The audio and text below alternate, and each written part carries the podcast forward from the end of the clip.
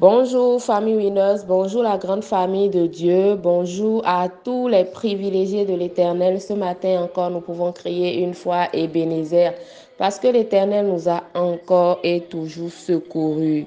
J'espère que nous allons tous très bien par la grâce de Dieu. Oui, parce que c'est la grâce de Dieu qui opère dans cette dimension dans nos vies. C'est la grâce de Dieu qui nous accorde la bonne santé, qui nous accorde d'aller, de venir, qui accorde la bonne santé à nos familles. C'est la grâce de l'Éternel qui fait que le ciel est ouvert au-dessus de nos têtes et que nous entrons dans nos bénédictions. Amen. Alors, je suis la sœur Jessica et ce matin, nous allons poursuivre dans notre étude de cette semaine au travers du thème que nous sommes en train de développer qui est Voir Dieu comme un Père. Amen. Avant de continuer déjà, je voudrais nous rappeler que nous sommes sur une plateforme de transformation de la jeunesse par la jeunesse et pour la jeunesse. Et notre point numéro 3 de notre vision en ce jour est que nous sommes des exemples pour les jeunes qui ont perdu espoir et qui ne croient plus en l'avenir.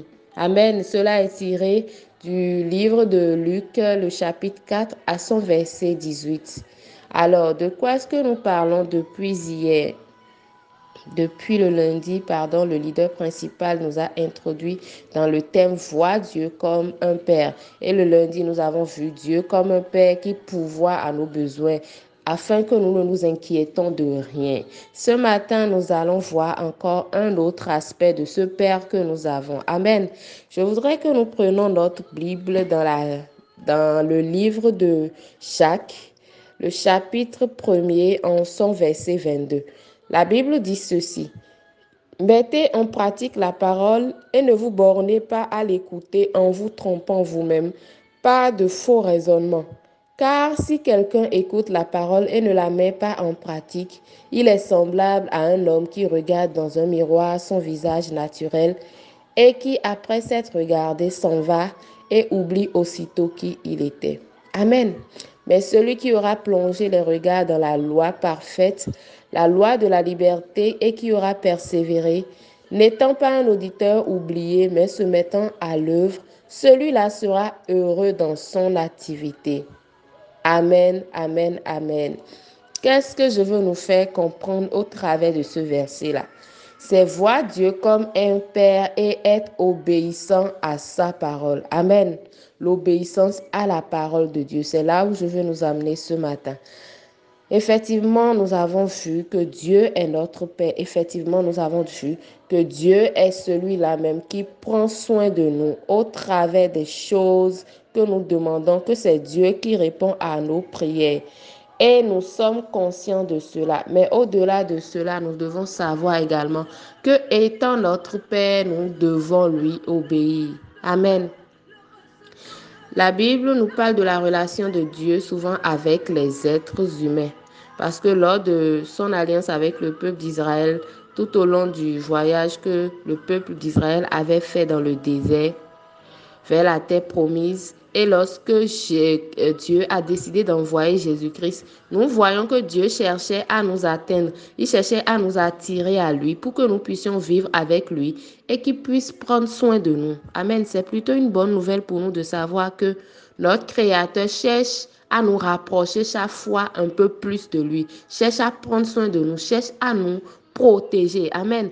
Pourtant, dès le début, les gens ont voulu en faire à leur guise. Nous l'avons très bien vu dans le livre des autres. Nous pensons souvent que nous savons mieux que Dieu ce qui est bon pour nous.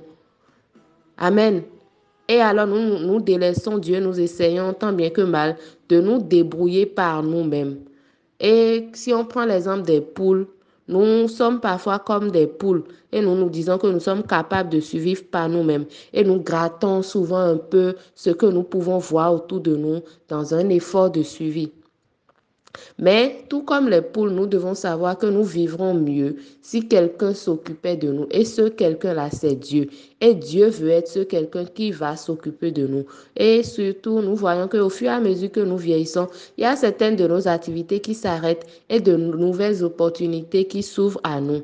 Et nous prenons conscience des faiblesses, de nos limites. Quel que soit notre âge, Dieu, lui, il est là pour nous. Et il le sera toujours, toujours, toujours. Dans le livre de Isaïe, le verset, le chapitre 46, en temps de crise, nous avons vu que Dieu rappelait à la nation d'Israël à travers Isaïe qu'il était là dans leur nation quand la nation a commencé et au moment de la conception de chacun d'entre eux. Dieu le leur a rappelé. Cela prouve que quels que soient les problèmes que nous rencontrons, il n'y a que Dieu qui puisse nous en sortir de là. Il n'y a que Dieu qui puisse véritablement nous soutenir dans cette situation-là, qui puisse nous relever de cette situation-là. Mais si nous devons arriver à ce niveau-là, c'est en étant obéissant à sa parole, c'est en marchant dans ses principes, c'est en marchant selon ses commandements, parce qu'il a un Père jaloux et il veut que ce qu'il demande que nous fassions, nous soyons véritablement en mesure de le faire. Il veut que nous soyons des enfants qui obéissent, des enfants qui savent qu'il y a un Père qui ordonne des choses et qui doivent marcher selon cela. J'ai eu un exemple d'un ami euh, le dimanche passé qui me racontait un peu comment sa fille était têtue parce que la petite est quelqu'un qui lui demande parfois son avis pour faire quelque chose. Quand l'avis du père est favorable, la petite fait la chose et est contente. Mais dès que l'avis du père est défavorable, elle va quand même et elle fait ce qu'elle avait l'intention de faire. Et elle revient. Mais quand le papa lui demande, mais je t'avais demandé de ne pas faire cela, elle dit oui, mais que elle, elle voulait faire tel. Du coup, ça, frustre à chaque fois son père. Et son père se demande comment est-ce qu'il peut faire pour récupérer son enfant parce qu'il il voit que l'enfant est têtu et l'enfant est téméraire sur ses décisions. Je me suis dit, mais si un père humain pense comme ça, qu'en est-il de Dieu? De Dieu qui est notre Père et que nous frustrons chaque fois au travers de nos actes que nous frustrons chaque fois en n'étant pas obéissants. Alors que lui, il veut que nous soyons des enfants obéissants parce que un père aimant, il est toujours disponible, il est toujours ouvert à faire du bien à un enfant qui lui obéit. Alors ce matin, je voudrais nous appeler à être des enfants obéissants. Oui, papa est notre Père. Abba est notre Père. Il est ce Père qui nous aime d'un amour immérité, d'un amour inconditionnel.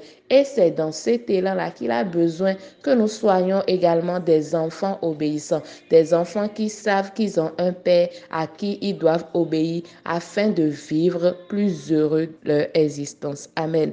Je voudrais déjà que nous écrivions ensemble, j'ai un Père dans les cieux à qui je dois obéir. J'ai un Père dans les cieux à qui je dois obéir. Bien aimé, je voudrais nous rappeler que nous sommes dans une saison où nous sommes en train de mobiliser 500 partenaires. Si tu ne t'es pas encore inscrit, s'il te plaît, fais-le afin de profiter de cette bénédiction-là. Ne reste pas en marge de cette mobilisation actuelle et que Christ nous bénisse.